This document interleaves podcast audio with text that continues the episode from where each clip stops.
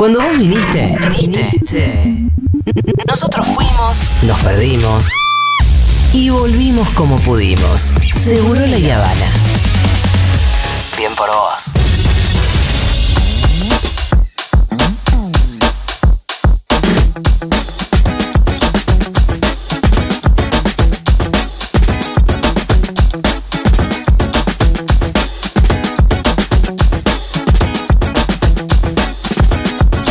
Fede Vázquez, ¿cómo te va? ¿Qué tal? ¿Cómo les va? Hola, Bien. Fede. Una de las columnas más esperadas. Sí. A mí me ha hecho muy bien en los últimos tiempos esta columna. Mirá. Miren, es la última, además, así que Bueno, Sí, la bueno, última de que de este del año. año. Ah. No vengas a- no En vengas. realidad la última, no, porque si querés puedes ver todas en YouTube. Están todas subidas en YouTube. también. Pero el año que viene renovamos. No sé, no sé. Jadrowski no sigue, así que yo no sé si tengo la continuidad garantizada. Eh, bueno, vamos a tener Depende que- de vos, Fede, como quieras, la verdad. Bueno, pero es la última del año. No, pero nosotros te, yo- yo- para mí me parece importante que, que sigamos, ¿eh? Sí. Creo que aporta muchísimo. Acá el programa te lo requiere. Vamos a seguir. Bueno, pero eso, ahora viene una pausita, así que este, es la última. Pausita que nos va a venir muy bien también para descansar un poco las- las- el intelecto, ¿no? Y las ideas ya Y las ideas tienen que oxigenarse. Sí, sí, sí, sí. Sí, Sí, aire qué sé yo. puro, qué sé yo. Pero sí, sí, no, no. Se me, se me preguntás a mí. Sí. Vaya si no necesitamos un poco de oxígeno barilochense. Sí. Aire No de por el- Bariloche. No por este espacio en general. Eh, pero, pero bueno, eh, eso. Eh, sí, estuve, de hecho estuve haciendo, viendo un poco las cosas que uno había dicho porque, bueno, eh, no, yo no creo que lo que lo que uno haya dicho en otro momento tenga que ser válido mucho tiempo después. No, Ni no siquiera me parece que necesariamente sea, diga algo sobre eh, si, si lo que se dice está bien o mal o qué sé yo, porque na- nadie es adivino.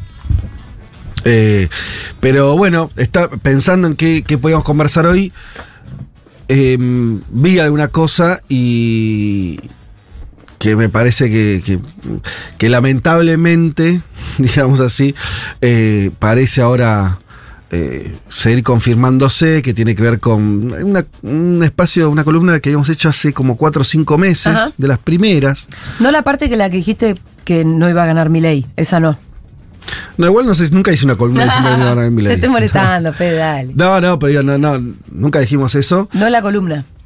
Claro, eh, pero lo que sí, a lo que traía es que, hace unos cuatro o cinco meses, cuando pensamos eh, eh, en, lo que estaba proponiendo Milei como candidato, eh, decía que, que a mí me parecía que lo central era la dolarización, que ese era un poco el nudo de, su propuesta, y, y algo más que tenía que ver con que ese proyecto de dolarización que aparecía como medio una locura, mm, en ese momento igual tenía que ganar las elecciones como efectivamente después ganó en, tres instancias, pero bueno, eh, lo que decíamos es que no era un proyecto loco de un loco, sino que era el único proyecto consistente que había tenido la élite argentina desde el retorno de la democracia. El único proyecto que volvía a aparecer bajo distintas caras políticas era la dolarización. Que esa era la fuerza de la idea. Y que eso aparecía porque tenía cierta popularidad. Eh, decíamos como ejemplo extremo de eso, algo que ustedes se sorprendieron porque también eh, no está tan instalado. En el año 2003, quien gana las elecciones en la primera vuelta es Menem y su propuesta era dolarizar. Entonces, eh, y veníamos de la crisis del 2001. A lo que iba con eso era un ejemplo para mostrar que era una idea que reaparecía cada tanto, que reaparecía bajo distintos liderazgos, eh, que cuando más desapareció esa idea de la no, no, solo del poder, sino en el debate político fueron durante los años del kirchnerismo. Ahí la idea sí desapareció y no solamente el peronismo, sino que las demás fuerzas que lo competían, nadie hablaba de eso, que eso hablaba de las virtudes que había tenido la gestión kirchnerista, que había desterrado idea, la- le había llevado al terreno de, de lo marginal y que ahora vuelve. Entonces, eh, ¿por qué quiero charlar de esto hoy? Porque me parece que si tuviéramos que definir lo que está pasando en estos primeros días de gobierno de Milei, es. eh, nos pasamos muchos meses, muchos pe- preguntándonos qué va a ser finalmente, cuánto hay de, de fantasía o no, cuán extremista va a ser. Ahora ya medio que sabemos. Ahora lo que no sabemos es cómo le va a salir, pero ya sabemos lo que está intentando hacer. Si hubiera que ponerle un título a eso, para mí es un plan de demolición lo que viene a hacer el gobierno. Estamos sufriendo un plan de demolición. ¿Demolición de qué? Demolición de la economía argentina, no del Estado argentino. Eso es muy importante entenderlo.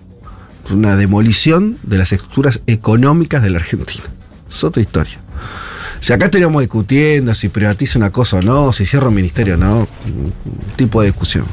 Acá lo que estamos asistiendo con las medidas económicas desde que asumió hasta hoy es un plan de demolición de las estructuras económicas argentinas, del- del sistema económico que este, con muchísimos problemas funciona acá. Eh, y, que el final de esa película de demolición es la dolarización. Lo que Milei iba a proponerle a los argentinos después de arrasar con las formas económicas, eh, los, eh, las estructuras, cuando digo estructuras económicas me refiero a cómo funciona hoy, bajo qué lógica funciona una empresa, bajo qué lógica una familia piensa su, su subsistencia, todo eso es lo que está intentando ser eh, destruido.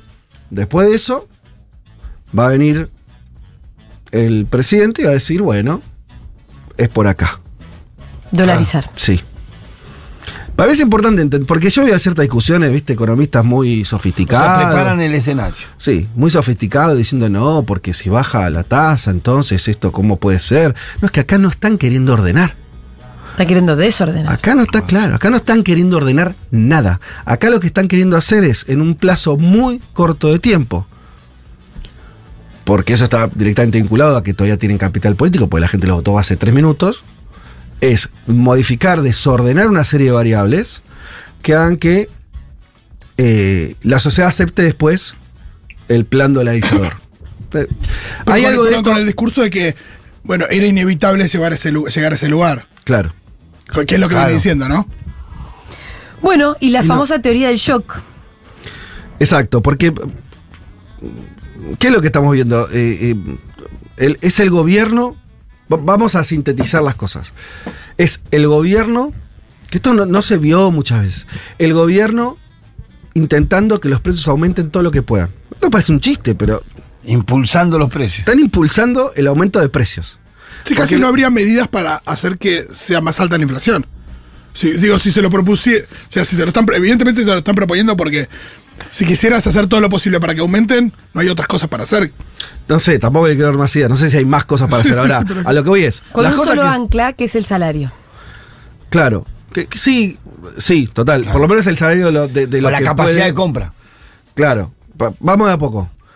A- los- cuando digo que, que el gobierno genera los aumentos de precios, es que el gobierno deliberadamente, ¿no? No está tomando ninguna medida que podría eh, morigerar eso. ¿Por qué? Eh, primero porque cuando desde el gobierno se dice que no van a controlar y que está mal los controles, ya te está quitando una, una variable. Eh, cuando eh, además hacen una devaluación. En este país muchas veces se devaluó. El MASA había devaluado hace rato. Sí.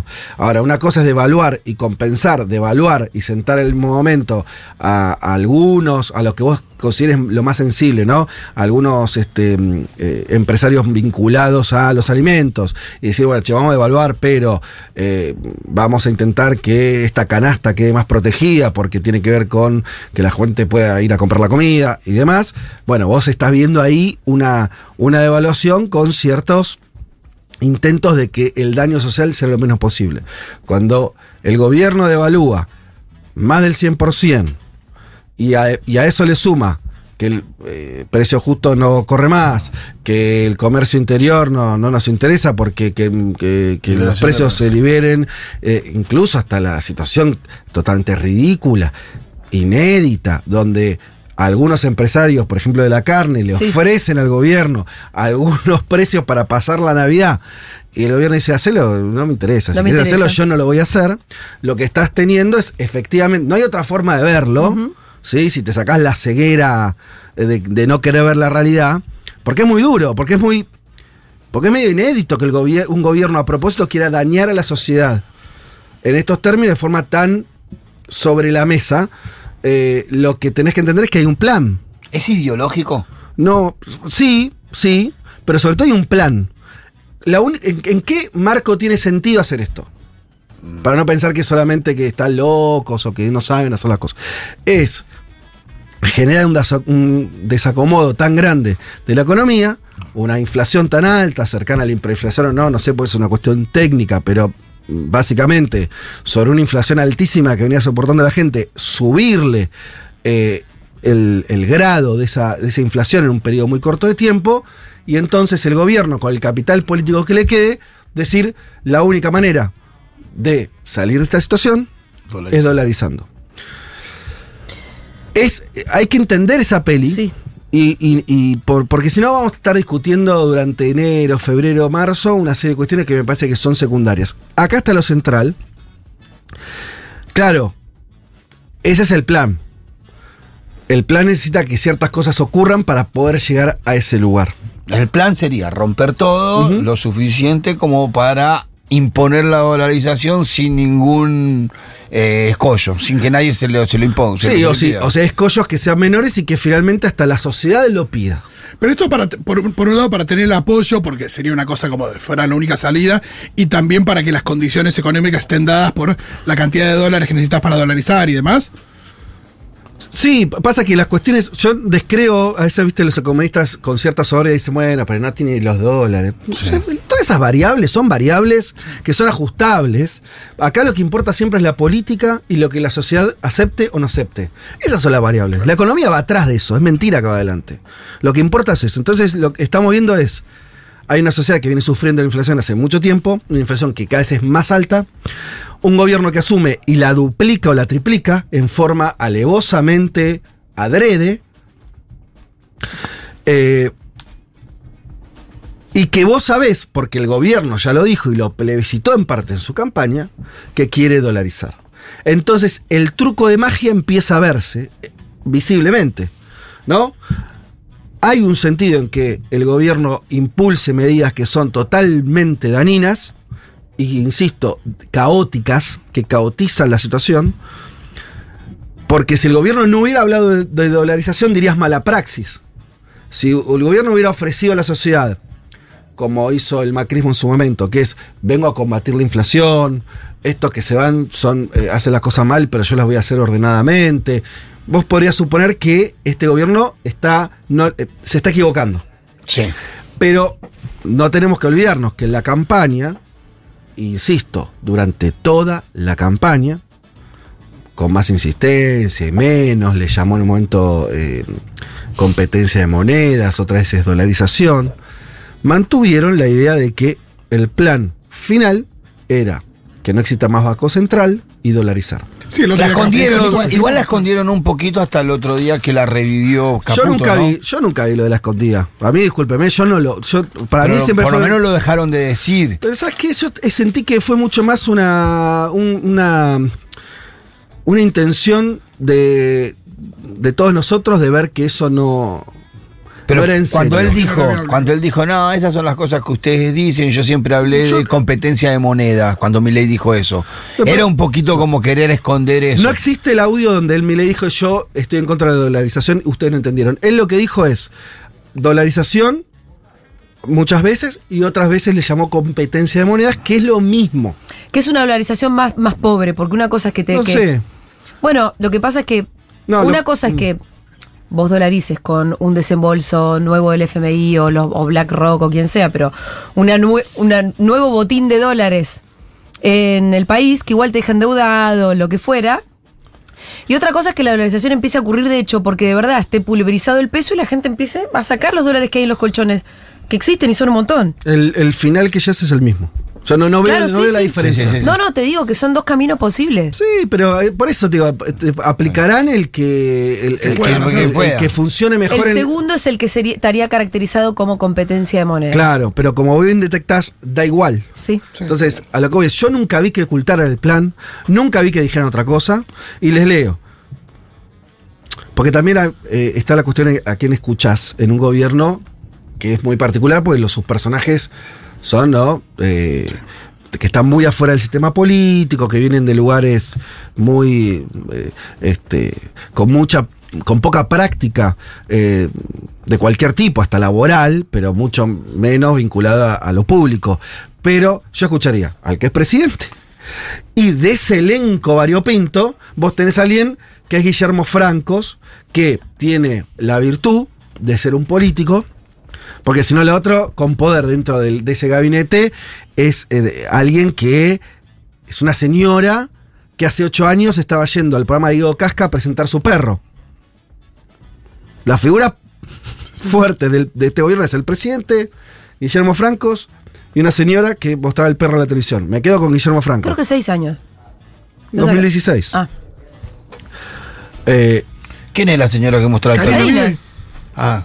¿No viste el video que salió hoy? No, no, no. Karina no, perdón, no, perdí, hoy me no, no, pero qué decir, ¿te das cuenta? Sí, Entonces, sí, sí. a lo que voy es, bueno, vamos, vamos a Guillermo Francos. Guillermo Francos, en eh. Desde el Llano, en el programa de, este, ¿cómo se llama? Morales Solá. de Morales Solá, el 11 de noviembre, un poquito antes de la segunda vuelta, volvió a decir, el proyecto de Javier Milei es dolarizar. O sea, se lo dijo, lo expresó, ¿está? O sea, está claro, en intención. Entonces, a lo que me, ¿por qué me sirve insistir con esto? Porque vuelve bastante más lógico todo lo que estamos viendo ahora, si ese es el final. Si ese es el final deseado, todo lo que estamos viendo es funcional a ese final y no es contradictorio. De hecho, lo que hay que esperar es más caos económico. Veremos si además hay caos social o no. Eso ya son variables que vamos a ver qué pasa en las próximas semanas. ¿No? Porque hasta acá podemos dibujar medidas que son muy dañinas para la gente, que, que tienen que ver con aumentar la inflación y no bajarla, con bajar el salario y no subirlo.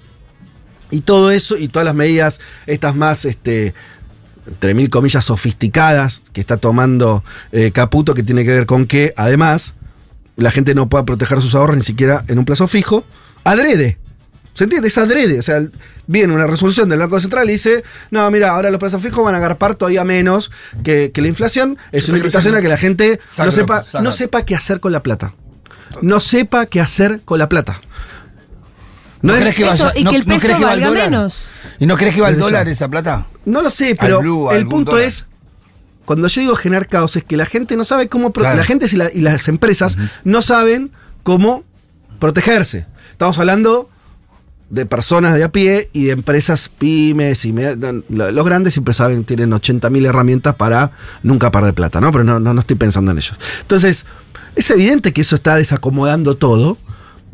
Insisto, si el final es eh, dentro de un caos muy grande que vamos a tener, donde va a empezar a cerrar empresas, donde la gente va a quedar desocupada, donde vamos a tener tal vez escenas, ojalá que no, pero escenas desesperadas de los sectores populares tratando de, de llevar algo a su boca, en todo ese contexto ahí va a venir el ofrecimiento de la dolarización, que es el final que, que desean. Bien, ese es el plan. Yo no digo que van, va, a- va a lograrlo. Lo, pero empecemos a, a poner sobre Sí. la mesa el plan, porque si no estamos discutiendo, eh, ¿no? Como en un jardín Sí, de sí, infantes. sí, ¿Y cómo lo evitamos, Fede?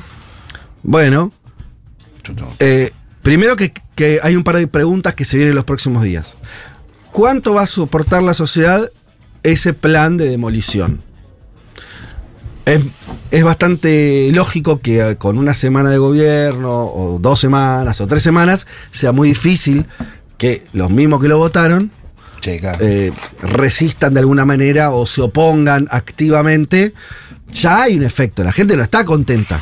no.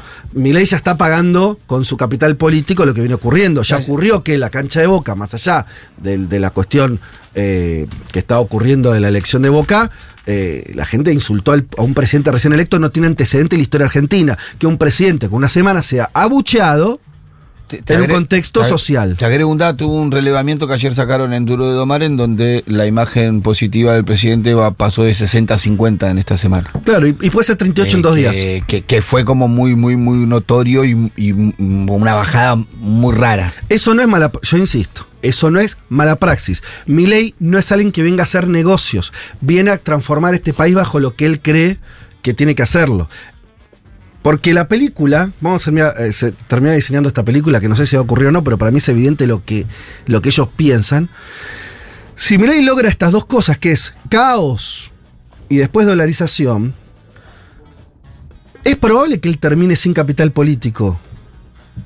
Los antecedentes históricos de, los, de las personas que hacen esto es la inmolación, no, el, no el bronce. Yamil Mawad es el presidente ecuatoriano que dolarizó su país. Sí. Yamil Mawad no vive en Ecuador. Yamil Mawad es un paria político. Pero Yamil Mawad, desde Estados Unidos, donde da clases, debe pensar, ¿qué importa? Yo cambié para siempre mi país. Y ahora vivo en Estados Unidos tranquilamente. Es irrelevante lo que pase con Yamil Mawad. Ya está, ya lo logró. Y nadie lo pudo revertir, ni siquiera varios periodos de Rafael Correa, que era economista, tenía capital político, ganó elecciones y me imagino que habrá pretendido en algún momento cambiar la estructura económica de su país. Claro. Con lo que a lo que voy es con la irreversibilidad de una cosa como la dolarización. Sí. Yo diría, nunca sabes lo irreversible o no que es, lo que es evidente que cambia de forma estructural, ¿no? Eh, insisto con lo del personaje, para terminar de entender. Me parece que todos ya medio conocemos a, a, a Milei, sus características psicológicas, humanas. Creo que a nadie le puede asombrar que alguien como Milei piense, si yo logro cambiar de esta manera mi país, poco importa mi destino personal. Milei no viene a Esa es la ser- cosa mesiánica. Claro, Milei no viene a hacer guita, Milei no es Macri, Milei no es una persona responsable. Como decía un anterior comunista político en esta radio, Milei no tiene hijos. Mm. Entonces, yo eh, podría entender tranquilamente que él vea que si logra esta modificación, poco importa su destino político, su presidencia puede ser breve, pero él habrá La logrado... huella va a ser. Claro. Empezaste esto diciendo que, que era algo que buscaban las elites históricamente. Entonces, ¿de qué manera? Porque evidentemente alguien le deja servida la cena, mi ley con esto. O sea, ¿de qué manera esa nueva estructura favorece a las elites? No, que pasas a tener un país con poquita gente que va a ganar muy bien y va a tener una vida dolarizada, en el sentido que va así a acceder finalmente al consumo eh, de primer mundo, donde vas a tener... Este, libres de- eh, sí. Un montón de, de- de productos eh, que hoy son muy caros y van a ser más accesibles para ese sector. Y después vas a tener un enorme sector popular pauperizado que va a ganar muy poquitos dólares eh, y que va a tener una vida eh, no solamente pobre, sino inmodificable en su pobreza. Y ese es el escenario que, que- que- creo que al final es lo que tienen en la cabeza como forma de funcionamiento.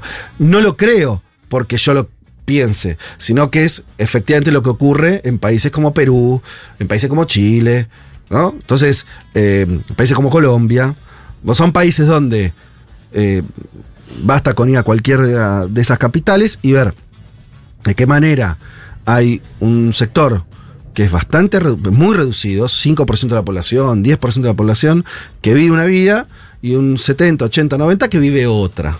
Que, que no tiene nada que ver. Vos decís, en Argentina ya hay diferencia social, obviamente. Pero en Argentina, lo insistimos siempre, tiene sus sectores medios, tiene además un tiene un montón de, este, de, tensiones, digamos así, de tensiones positivas, ¿sí? Donde eh, los trabajadores pueden pelear por sus paritarias, al menos los sindicalizados, los otros sectores empiezan a tener un tipo de representación política en los movimientos sociales, hay discusiones. Bueno, ese país no va a tener esta discusión, tendrá otras, pero estas no. Y eso, eso es funcional a, a lo más Claro, poderoso. y lo que sí sería un escenario medio inédito, va, corregime vos, pero eh, en general los países que estos que mencionaste siempre tuvieron esa estructura, ¿no? De una, una élite muy chica eh, y la base de la pirámide muy ancha y demás, pero, pero que se haya des- nada, que se haya destruido a la clase media y se va a la. Porque no sé si es tan fácil en un país donde la gente no está acostumbrado a eso. Por eso yo estoy diciendo, esto no, no estoy diciendo que esto es lo que va a ocurrir. Claro, estoy diciendo, este es el plan. El plan de ellos. Empecemos a nombrar el plan como lo que es, un plan. Porque si no, no puede pensar estrategia en contra del plan tampoco, si no reconoces el plan, ¿no? Y a mí no, me manera. alcanza. Que hoy Clarín y la Nación, que ¿de qué hablan? Hablan de improvisación, ¿no? Eh, hoy, ¿cuál es la crítica mainstream a este gobierno? Eh, che, son, Amateurs. son unos amateurs unos improvisados. A mí me parece que es una crítica lógica, porque vos ves a los personajes, y evidentemente, pero se están olvidando que hay un tipo que prometió una cosa, que insiste con esa cosa y que esa cosa en la Argentina tiene una historia. Eso que está proponiendo no es una locura, porque la propuso un político que todos le llaman estadista, que es Carlos Saúl Menem, la propuso 28 veces y no pudo, pero la propuso. Eh, Caballo casi que la hizo.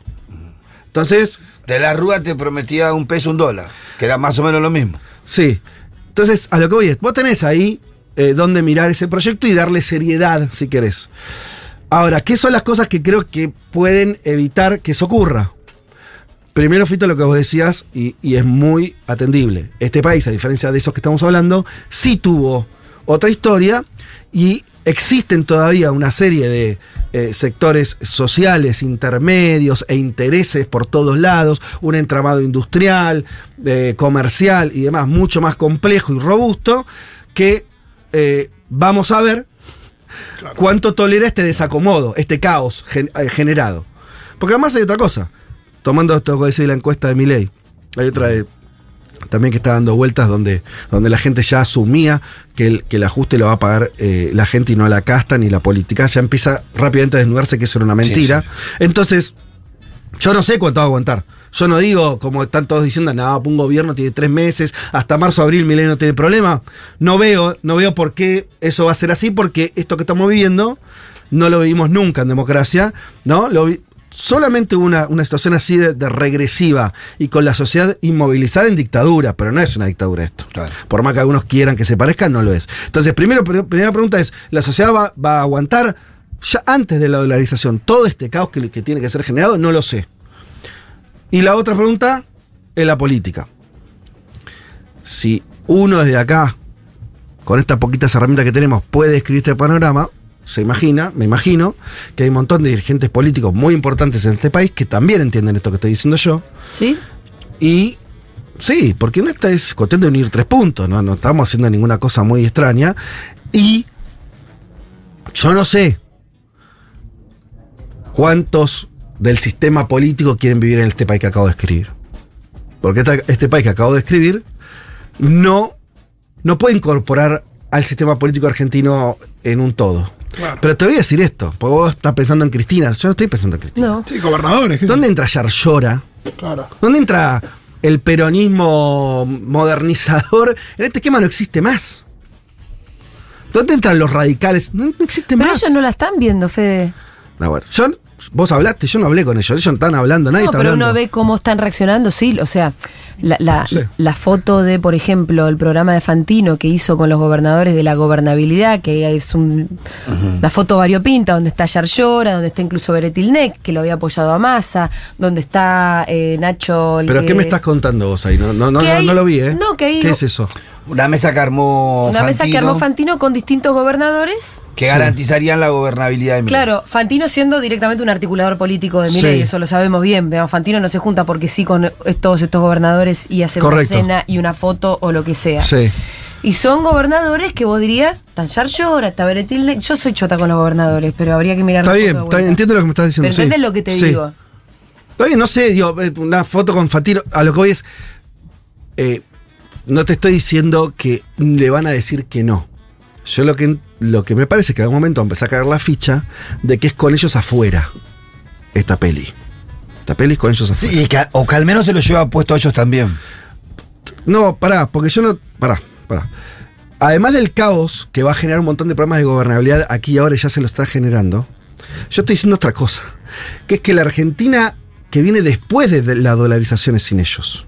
Claro, Sí, no es tan obvio eso. Y, y ta- deme dos segundos para justificarlo a ver qué. no es tan obvio, por eso te digo que ellos no la ven. Claro. ¿Por qué sin ellos? Porque vamos a un sistema mucho más simplificado.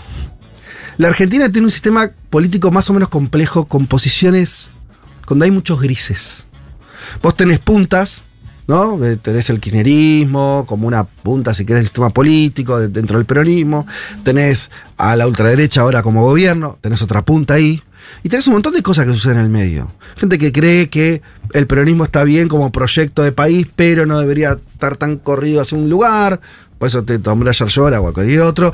Tenés a radicales que dicen, sí, está bien, eh, qué sé yo, este, un poco de orden, pero tampoco tanto. Lo tenés al radicalismo diciendo, bueno, está bien, por ahí privatizá Telam, pero IPF no. Tenés un montón de posiciones. Eso no existe, eso se acaba.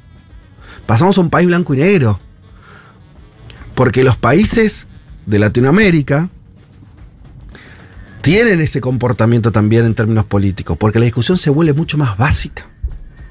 Se vuelve mucho más brutal y salvaje. Te pongo un ejemplo Sí. de país así. Perú. El no, no, 2005, Bolivia. Ajá. Bolivia era un país donde, como la élite construyó un país de apartheid, Sí.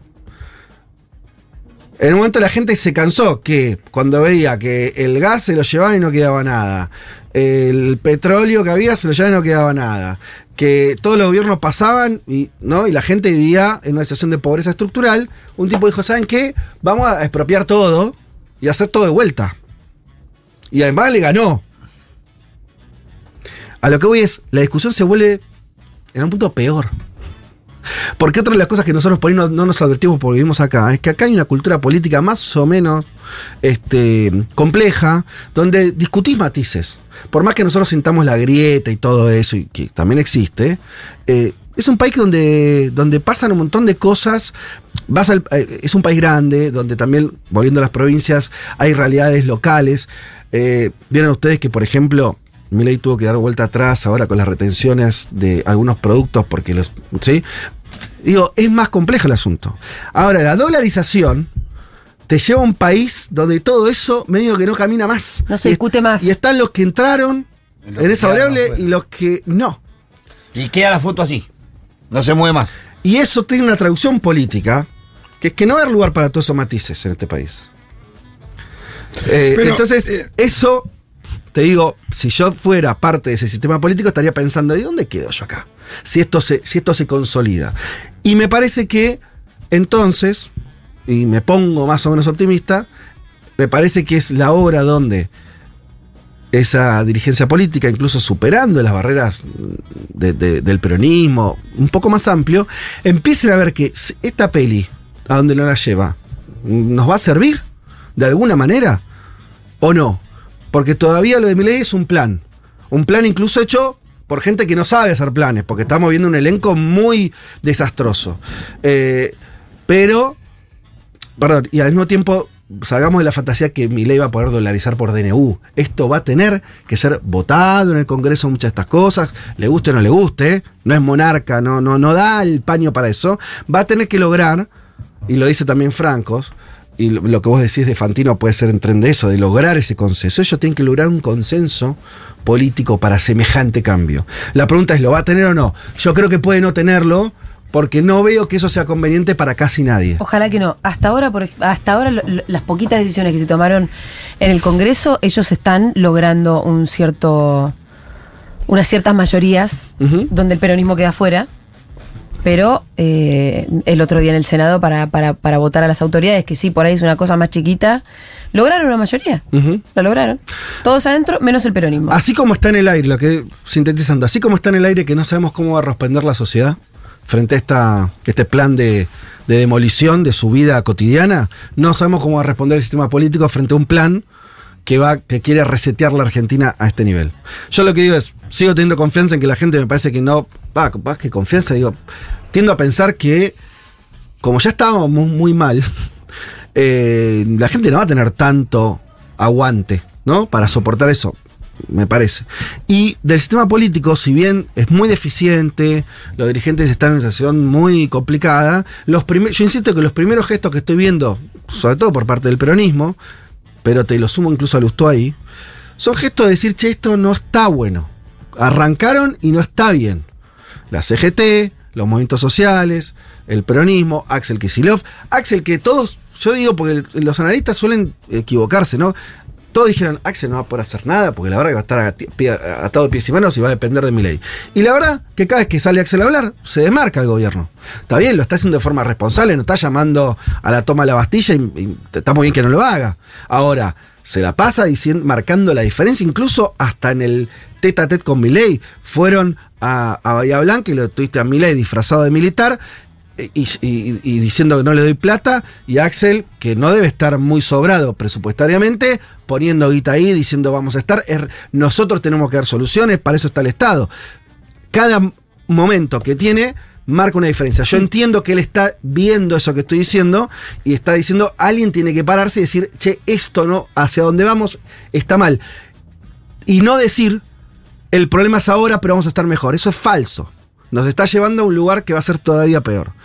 Bueno. Eh, no, te agrego que estuvo saliendo mucho el nuevo ministro de Seguridad, eh, de Axel, salió de hecho hoy en Radio 10 eh, a remarcar mucho que habían enviado motosierras para cortar las ramas y Justo, los ¿no? troncos que están caídos y que para eso sirven las motosierras. Eh, Bueno, ves que y que simbólica- están, aparte sí. están pidiendo salir, ¿no? Porque Sí, y lo de por no que adherir al protocolo vos. de Bullrich también. Sí, también. Eh, Pero, eh, vos decís- ah, que, que están saliendo a hablar, decís que además. está saliendo a hablar, que está hablando, además está agarrando la metáfora de la motosierra para decir que el Estado está presente con Es- motosierra es que para la- cortar los árboles que se cayeron. Eh, y están pidiendo salir, está saliendo, para, para subrayar lo que vos decías. Es que me parece que, que hay que pedir eso porque. Vieron que hay algunos personajes, vos creo que tuviste algún encuentro.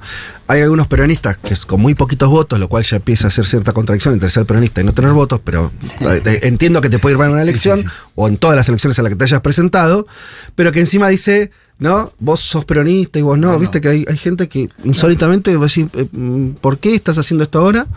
Eh, es un poco raro. No sirve salir a decir eso, me parece yo como. eh, ¿no? Me parece no entender el momento. Eh, pero esa misma persona, ese mismo dirigente, sí tuvo una. Porque no es eh, ningún tarado. eh, es el que viene insistiendo, antes que otros también, de que mi ley viene a ser una revolución, ¿no? Él, él le pone una palabra que yo no le, le- no le regalo a mi ley. Prefiero dejar la revolución como para otras cosas. Pero bueno, no importa, es una, una pavada, una discusión sin Semántica. sentido. Semántica, exactamente. Pero viene advirtiendo que este muchacho viene a cambiar las cosas en serio. Para mí, la dirigencia tiene que tomar nota de eso y empezar a ponerlo sobre la mesa. Porque si no, mm, mm, eh, estás casi siendo funcional a que este plan que acabamos de escribir tenga éxito. Yo insisto, si no hay, si, para decirlo fácilmente, si el peronismo lo acompaña, no hay forma de que instalar la dolarización en la Argentina. Si las grandes estructuras institucionales de este país, sean los trabajadores, eh, las agrupaciones empresarias, no acompañan la dolarización, no hay manera de que se haga. Entonces, no es que estás regalado porque mi gana un balotaje, eso no existe. Está lleno de gobierno. Te pongo un ejemplo. Eh, el gobierno de Cristina, el del 2007, ganó con un montón de legitimidad. Un año después había perdido el campo y ya. Y ya, muchos decían sí. que no, que no podía gobernar más. Pudo gobernar, pero te quiere decir, los gobiernos ganan elecciones y al otro día empiezan a jugar otro partido. Pero hasta el día de hoy que el tema de retenciones es uno de los temas más sensibles de la agenda política argentina. Claro, a lo que voy es. ¿Ganó? Sí, ya está, eso ya es pasado. Eh, y por supuesto que tiene la legitimidad para estar tomando decisiones, por eso ganó. Ahora, eh, eso no implica que tengan. Viste que algunos dicen cheque en blanco, otros dicen no, no tiene cheque en blanco, pero tiene Pero crédito. no, sí, claro. Yo creo que no tiene nada. Se simplemente tiene la legitimidad de estar donde está, pero todo lo que haga es eh, susceptible de ser criticado, de oponerse, de no aprobárselo. Digo, eso está sobre la mesa. Ahora, si después se quiere utilizar esa herramienta es otra cosa. Yo creo que venimos, vienen semanas, o sea, creo que cuando nosotros volvamos ya va a estar muy definida la bocha. Para mí no es marzo, es antes. Esto es muy rápido. Ajá. Esto es muy rápido. No da la economía para mucho tiempo. No. ¿Cómo hace una empresa para funcionar con un país con 120% de inflación en, no sé, dos, tres meses? No sé, cómo, no, no, no hay manera operativa de que eso camine. Entonces vamos a un crash medio rápido y el tema es entender eso y entender que mi ley está pensando una salida de ese crash. Sí, porque mientras más rápido el crash, más atribuible a Massa Sí. y al gobierno anterior, por Y la supuesto. salida de mi ley es dolarización. Digo, del discurso, ¿no? Sí, sí. Por eso, me parece que ese es el. eh, yo veo ese escenario, veo que es el momento donde los dirigentes y la política y, y las instituciones de este país tienen que ver eso y entender que corremos el peligro de que modifiquen negativamente el país por muchísimo tiempo y que no va a ser en beneficio. Desterraría también la idea, ¿no? Que mi ley se prenda fuego y vengo yo. Entiendan que no, porque a lo que vos vas a poder volver a ser un país que no va a tener nada que ver con lo que es. Entonces tus ideas, tus planes, tus representados van a estar en otro lugar. Eh, y, y me parece que es, eh, que es una cagada eso. Me parece que es momento de evitarlo. Me parece que ellos no están tan fuertes. Me parece que ellos están haciéndole daño a la gente y eso también los delegitima. Entonces me parece que ese es el escenario que, que- que- que vería. Y después, eh, nada, pensando en nuestros oyentes, porque fuimos medios superestructurales, solamente, Julia, déjame decir esto. Eh, eh, en momentos así, lo, lo decimos siempre, lo dijimos en La Plata con esas 3.000 personas que nos acompañaron. Hermoso. Hay que juntarse, no queda otra. Gracias, Fede Vázquez. Eh, no cortemos, sí podemos decirle adiós a nuestros amiguitos de YouTube, pero porque está hablando Yarlora en este momento, acaba de terminar la reunión de Enviley con 23 el gobernadores. ajuste del gasto eh, político. Eh, todos los gobernadores sabemos en la situación donde estamos y todos estamos. ¿Este es Yarlora o Creo Sí, que estamos es escuchando muy a los buena, gobernadores que están reunidos con- que reunidos abierto. Saca, saca que ahí. Se acaba de meter eh, el El gallego gallego llorante. llorente. Bueno, dentro de un ratito vamos a tratar de repasar a ver qué es lo que pasó. Ya venimos.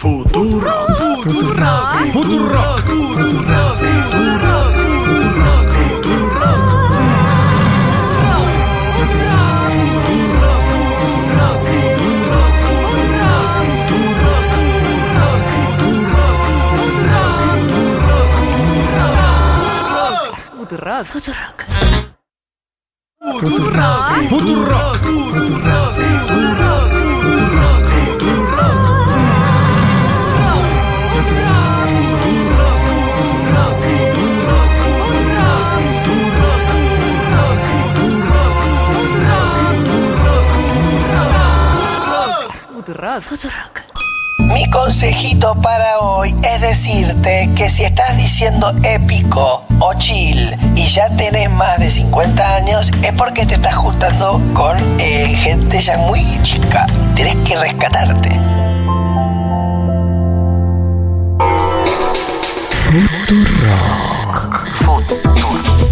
Un chismecito para seguir viviendo.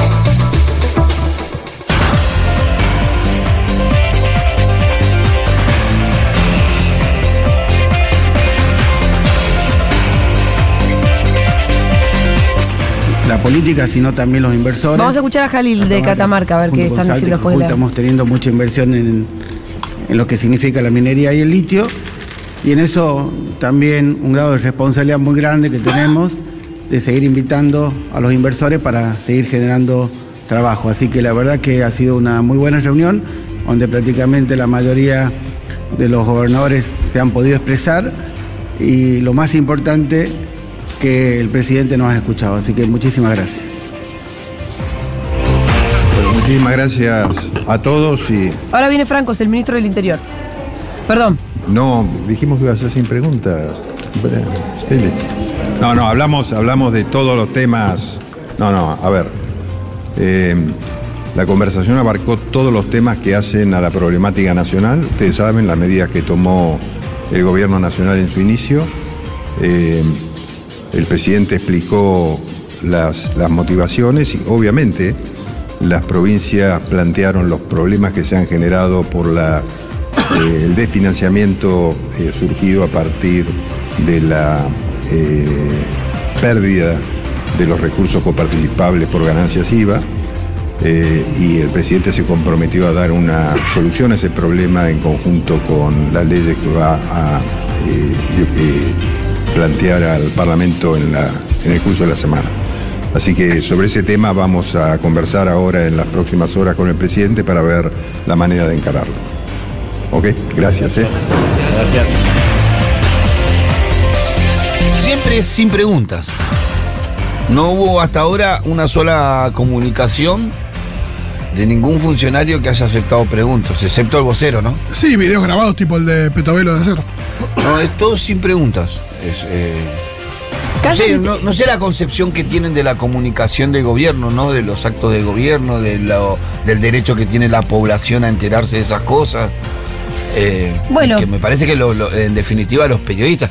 Y, y espero que los periodistas, eh, eso, viste, los, los, los periodistas corporizados eh, salgan otra vez a reclamar, eh, queremos preguntar, ¿no? Porque. A una No pasa eso. no le dejan preguntar. Eh, O era Cristina nomás que le querían preguntar. Escuchamos muy, muy poquito, pero yo no sé, y le estoy diciendo mucho más de la intuición porque la información es mínima, lo que escuchamos son tres palabras. No, sé- no tuve una sensación de, de- de una reunión que, increíble. Tuve una sensación que haber sido una reunión donde le fueron a decir, eh, lo dijo Franco, ¿no? Como le reclamaron cosas. Sí, lo que le estaban reclamando era la recomposición de, de- de- o la com- una compensación por los fondos coparticipables que se disminuyeron después de la eliminación del impuesto a las ganancias, entre alguna otra cosa, yo no soy experta en esto obviamente. Eh, y estaban en eso. Y- bueno, y pero eso por es lo algo que parece que ya recién, medio entregó el gobierno, porque supuestamente se restaura. o el se restituye Sí. o mucha respuesta no hay de acuerdo a lo que escuchamos recién del propio Franco que no dijo mucho. No, ya, pero igual vamos a ver lo que dijeron los gobernadores. Por, en las próximas horas van a salir a hablar, a contar, y, o- sea No directo vamos a ir enterando, la verdad que es muy pronto como va para saber algo, ya venimos.